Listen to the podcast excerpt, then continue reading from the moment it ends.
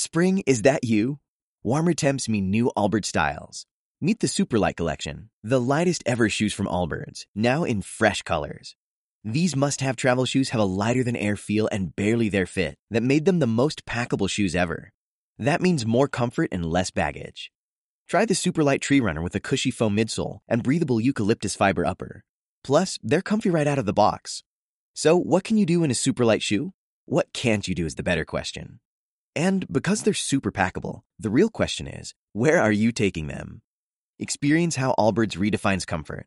Visit allbirds.com and use code SUPER24 for a free pair of socks with a purchase of $48 or more. That's A L L B I R D S.com code SUPER24.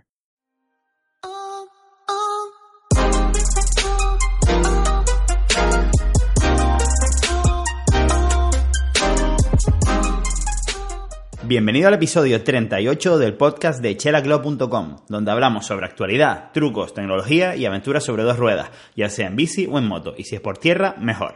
Hoy toca hablar de bici, hoy toca hablar de una noticia que leí ayer acerca de que el piloto Martin Maes, un piloto de enduro de, de, bicicleta, de mountain bike, ha ganado la primera prueba del Enduro World Series, creo que es, o una prueba que se ha celebrado en Nueva Zelanda, que siempre suele ser la primera del año y la ha ganado con una bicicleta que tiene una rueda diferente delante que detrás. Es decir, adelante lleva en particular una rueda 29 y atrás una 27 y medio. Esto ya lo empezamos a ver en algunas marcas más indie, digamos. No sé si creo que North Shore eh, tenía alguna bicicleta así. Y bueno, fueron varias marcas, mm, digamos, indie, vuelvo a repetir, o sea, no marcas grandes, grandes tipo Specialized Trek y esas cosas sino, sino marcas pequeñitas que ya estaban probando este concepto.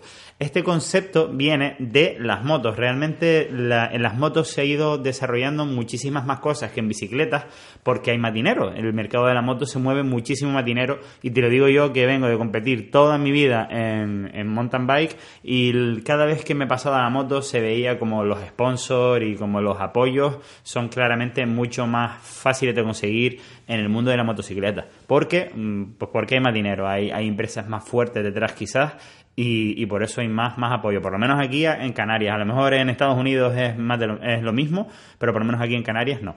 Bueno, entonces, como hay más, hay más dinero, hay más desarrollo, por lo tanto, se cogen muchísimas ideas de, del mundo del motociclismo al mundo del ciclismo. Es por esto que el concepto de llevar una rueda más grande delante que atrás, eh, digo que viene de las motos. ¿Qué ventajas tiene esto? Bueno, pues aprovechamos el, radio más grande de la rueda delantera para que sea capaz de, superar, digamos, huecos más grandes.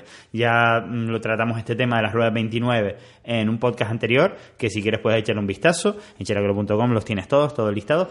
Y, eh, claro, la rueda de atrás, ¿qué beneficio podría tener que fuese más pequeño? Bueno, pues que a la hora de pedalear, digamos que adquirir revoluciones cuesta menos y la rueda pesa menos, la rueda trasera. Por lo tanto, consigues eh, con menos esfuerzo de piernas eh, que la rueda de más vueltas. Por esto las motos siempre suelen ser las ruedas de adelante más grandes que las de atrás, por lo menos en off-road, por ejemplo. En la Africa Twin y en muchas motos de motocross, la rueda delantera es de 21 pulgadas y la rueda trasera es de 18. Mientras más pequeña es, eh, más, Mm, se va a trabar más, digamos, en los obstáculos, por lo tanto va a correr menos la bicicleta, sin embargo vamos a poder eh, mm, darle más fuerza más rápidamente a la bicicleta. Y en, entiendo que en ciertos circuitos puede ser beneficioso. Eh, te podrás pensar, tú digo, bueno, ¿y esto lo puedo probar yo con una rueda de 27 y medio que tenga en casa? A ver, la realidad es que sí, lo podemos probar, pero estaremos también modificando el ángulo de, la bicicleta, el ángulo de ataque.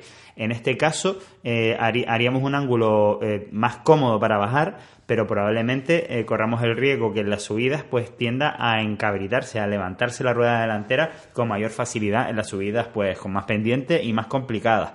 Entonces, es una cosa que no estaría nada mal probar y, y bueno, así notar las sensaciones, aunque lo normal y lo ideal sería que la bicicleta esté desarrollado para ello, para mantener los ángulos correctos, porque realmente las bicicletas se desarrollan para que cuando está en el SAC, en el punto de trabajo con el piloto encima, pues tenga los ángulos que, que, el diseñador, el ingeniero de la bicicleta quiera, para que actúe como él quiera, porque a priori si una marca es grande y es buena, pues habrá hecho muchas pruebas y muchos test y habrá decidido lo mejor para, para su bicicleta y para el piloto. Por lo tanto, bueno, se puede probar, pero, pero bueno, hay que ir con cuidadito.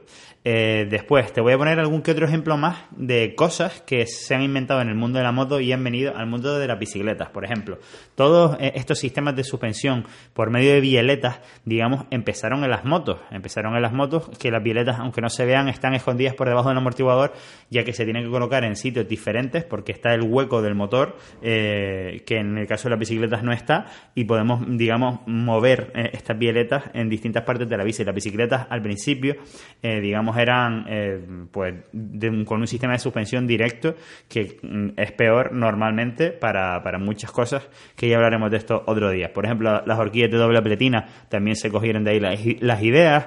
Eh, después, eh, mm, quiero recordarles, no sé si se acuerdan, no me acuerdo qué año fue, 2003.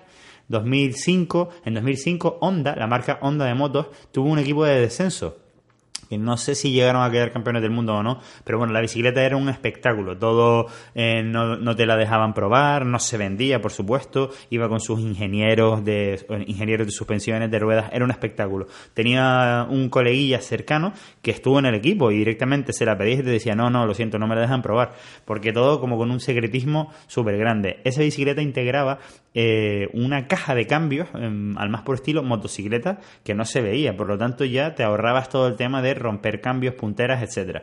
Y es un gran invento que creo que al final eh, va a terminar imponiéndose en el mundo del mountain bike. Todavía queda, pero ya hay algunas marcas como por ejemplo Pinion con N, con dos N, eh, Pinion, que tiene ya unas cajas internas que, que son la bomba. La verdad que son ahora mismo de sibaritas pero eh, yo creo que si me montase una bici a la carta y pudiese ponerle ese tipo de sistema de cambio sería mm, ideal. ¿Por qué? Porque el peso está centrado, no entra suciedad eh, y no corres riesgo de, romperlo, ¿vale? Entonces, bueno, otra idea que viene de las motos.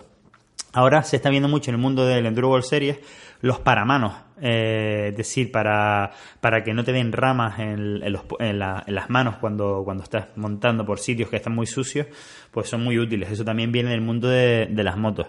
Y ahora en breve, pues ya con el tema de las bicicletas eléctricas, pues ya verás tú la fusión y, los inventos al final. Bueno, de hecho ya hay algunas bicicletas eléctricas que parten más de una motocicleta que de una bicicleta. Así que imagínate. Bueno, para el caso. Ayer salió ya el último vídeo en el canal de YouTube, es que puedes buscarlo, GOT74 en YouTube, y está, bueno, ha gustado mucho. Eh. Se trata de un entrenamiento en moto en este caso, el segundo entrenamiento con Víctor Martín haciendo enduro extremo con, una, con tres Africa Twin y una Triumph Tiger y una BMW HB2. Nos vemos ahí bastante jodidos en una cuesta de picón, con imágenes muy bonitas de dron aéreo, etcétera. Te recomiendo que lo veas porque no tiene desperdicio. Espero tus comentarios sobre todas estas cosas en chelaclo.com, donde encontrarás el canal de YouTube y otros medios de contactar conmigo, además de todos los productos de Chelaclo una marca de ropa y complementos relacionados con este mundillo que tanto nos gusta. Gracias por tus valoraciones de 5 estrellas en iTunes y tus me gusta en iBox y Spotify. Hasta la próxima, puntal. Thank you.